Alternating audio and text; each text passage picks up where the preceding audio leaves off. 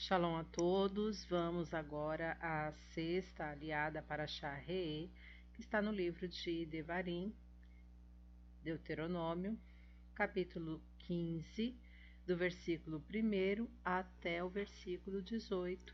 Antes, vamos abrahar.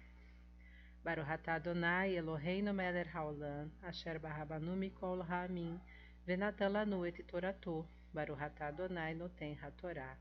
Amém. Bendito sejas tu, Adonai, nosso Elohim, Rei do Universo, que nos escolheste dentre todos os povos e nos deste a tua Torá. Bendito sejas tu, Adonai, que outorgas a Torá. Amém.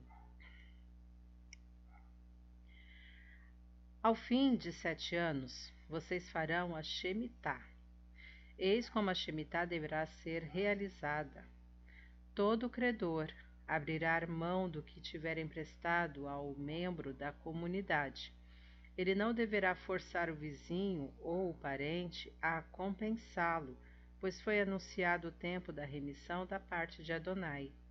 Vocês poderão exigir a compensação do débito de um estrangeiro, mas deixem de reivindicar tudo que seu irmão deve. Assim, não haverá necessitado entre vocês pois Adonai com certeza os abençoará na terra. Adonai, seu Elohim, dá a vocês como herança para possuir. Caso ouçam com cuidado o que Adonai, seu Elohim, diz, cuidem de obedecer todas essas mitzvot que entrego hoje a vocês. Sim, Adonai, seu Elohim, os abençoará como prometeu a vocês. Vocês emprestarão dinheiro a muitas nações sem ter de pedir emprestado, e dominarão muitas nações sem serem dominados. Se alguém entre vocês estiver necessitado, um de seus irmãos em qualquer uma das cidades da terra que Adonai seu Elohim dá a vocês, não endureçam o coração, nem fechem a mão, sem contribuir para o irmão necessitado. Não, abram a mão para ele e lhe emprestem o suficiente para suprir suas necessidades e capacitá-lo para obter o que deseja.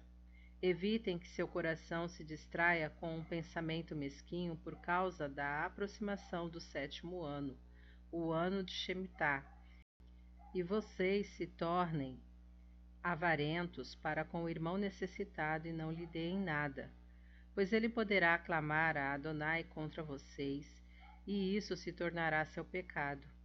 Em vez disso, deem-lhe o necessário e não o façam de má vontade.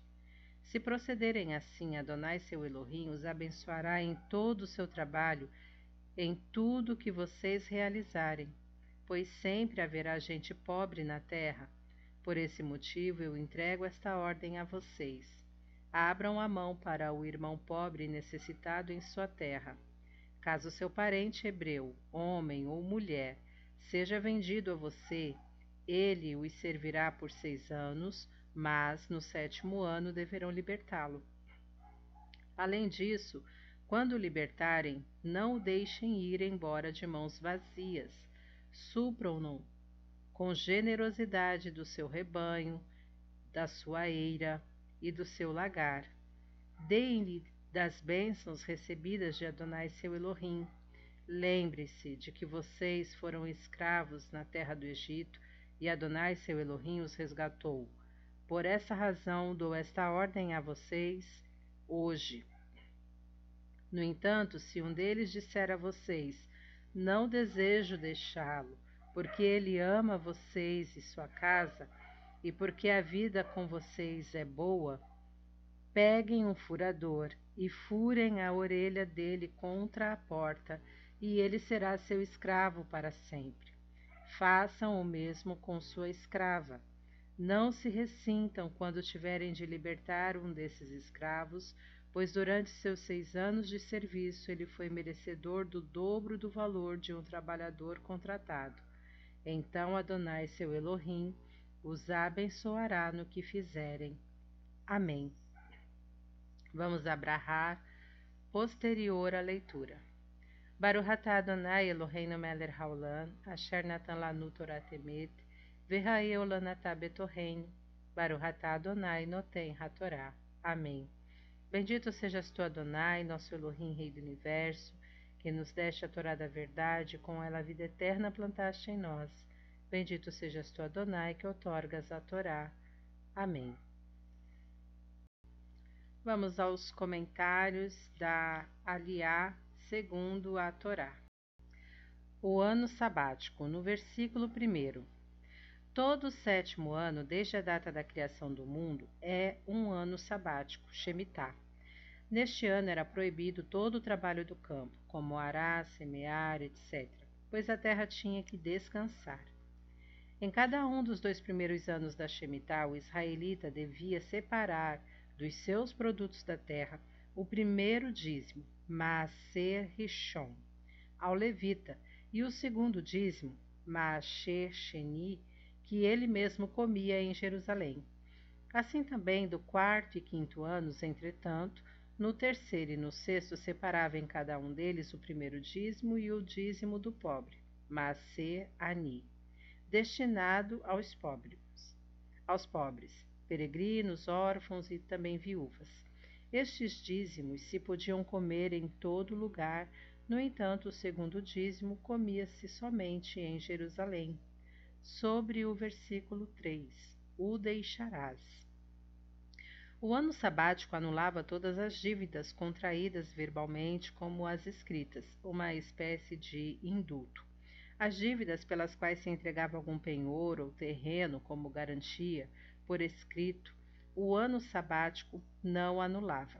Na opinião da maioria dos nossos rabinos, esta lei ainda está em vigor mesmo na diáspora, e os judeus tradicionalistas praticam empréstimos por meio do prosbol, instituído pelo sábio Hillel a fim de poder cobrá-los mesmo após o ano sabático. Conforme o prosbol, procede-se da seguinte maneira: o credor comparece perante três entendidos da lei de Moisés, constituídos em tribunal, e diz-lhes: Declaro perante vós que todo crédito que tenho sobre Fulano poderei cobrá-lo quando quiser. E eles escrevem o seguinte: Na presença de nós três, declaramos por unanimidade que Fulano veio como credor e nos fez esta declaração acima, e assim assinam os três como juízes ou como testemunhas. Para alguns, o prosbol pode ser feito verbalmente sobre o versículo 4: Não haverá no meio de ti mendigos, quando fizerdes a vontade de Elohim. Sobre o versículo 11: Abrirás tua mão. A terra pertence a Elohim. Nós somos uma espécie de inquilinos neste mundo. Nossos semelhantes têm tanto direito à vida, ao bem-estar, quanto nós. Neste contexto, os bens materiais são apenas um meio para se atingir a felicidade. Se perdermos de vista o fim maior ou o confundirmos o meio com o fim, nós nos tornamos, nos tornaremos escravos de nosso apetite econômico e do nosso egoísmo. Desde o capítulo anterior, a Torá nos traz sucessivamente quatro atos compulsórios de entrega, ordenados como etapas para controlar o sentimento de egoísmo dos filhos de Israel e salvá-los de sua própria cobiça. Primeiro, o segundo dízimo. Está em capítulo 14 de Devarim, de 22 a 27. 2. O dízimo do pobre, no capítulo 14, 28. 3 a revogação das dívidas, no capítulo 15, de 1 a 9, e 4, a caridade de Sedacá, no capítulo 15, versículo 10. Quem cumprir estes mandamentos dominará seu egoísmo natural de forma bastante clara e consciente. Seu coração conseguirá ver as necessidades alheias e sua personalidade extrapolará os limites estreitos do seu egocentrismo desenvolvendo nela a generosidade e a sensibilidade. Uma sociedade cujos indivíduos se aperfeiçoam continuamente nessa doutrina de entrega é uma sociedade feliz e saudável. que não conhece a pobreza de espírito e na qual jamais alguém causa sofrimento ao próximo. Sobre o versículo 17: A tua serva farás assim. Refere-se ao que está escrito no versículo 14: Pois não se furava a orelha da serva. Shalom a todos.